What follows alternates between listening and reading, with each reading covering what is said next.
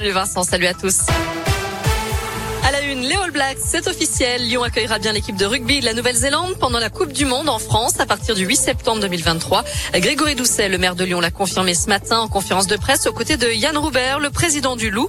Les Néo-Zélandais Hall s'entraîneront au stade de, de et le Palais des Sports accueillera un village rugby. Il y aura donc des travaux pour les accueillir dans les meilleures conditions. Le maire de Lyon, Grégory Doucet. Il y a des infrastructures qui sont euh, encore en train de, de s'établir. La ville de Lyon va investir 500 000 euros sur euh, la réhabilitation des vestiaires de la plaine des Jeux, dans la perspective de la Coupe du Monde. Bien sûr, hein, les travaux ont été planifiés euh, pour cela, et bien évidemment, tout ça pourra bénéficier à tous les clubs qui ensuite euh, utilisent la plaine des Jeux. Donc voilà, autour, euh, du village de rugby qui sera installé à côté du Palais des Sports, il va se passer plein plein de choses, il y aura plein d'animations. On va vraiment vivre à l'heure du rugby pendant cette Coupe du Monde 2023. Si le camp de base a été validé à Lyon, le lieu d'hébergement reste à définir. Il s'agira probablement du Matmut Hotel actuellement en construction à côté du stade. Le nombre de cas de Covid augmente dans les écoles. C'est vrai en France et c'est vrai aussi dans la région, dans l'Académie de Lyon qui regroupe les départements de l'Inde, la Loire et du Rhône.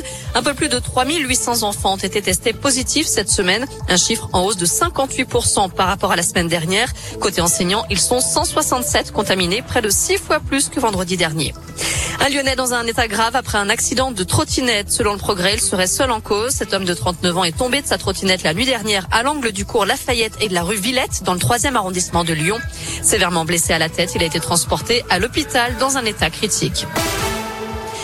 L'actu de ce vendredi, c'est aussi les obsèques d'Ivan Colonna dans son village natal à Cargèse, en Corse. Son cercueil a été recouvert du drapeau corse avant son entrée à l'église.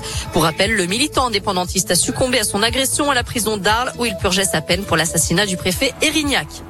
En Ukraine, le bilan humain est probablement beaucoup plus lourd après le bombardement du théâtre de Mariupol il y a dix jours. Environ 300 civils auraient perdu la vie d'après la mairie. La Russie affirme avoir bombardé hier la plus grande réserve de carburant de l'armée ukrainienne.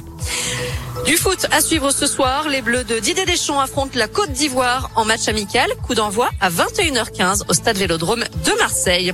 Et puis pour ceux qui n'ont pas froid aux yeux ni ailleurs, soirée très spéciale à la Sucrière à Lyon. L'expo Hyper Réalisme ouvre ses portes aux visiteurs tout nus. Il y a trois créneaux à 18h30, à 19h15 et à 20h et ça coûte 13 euros.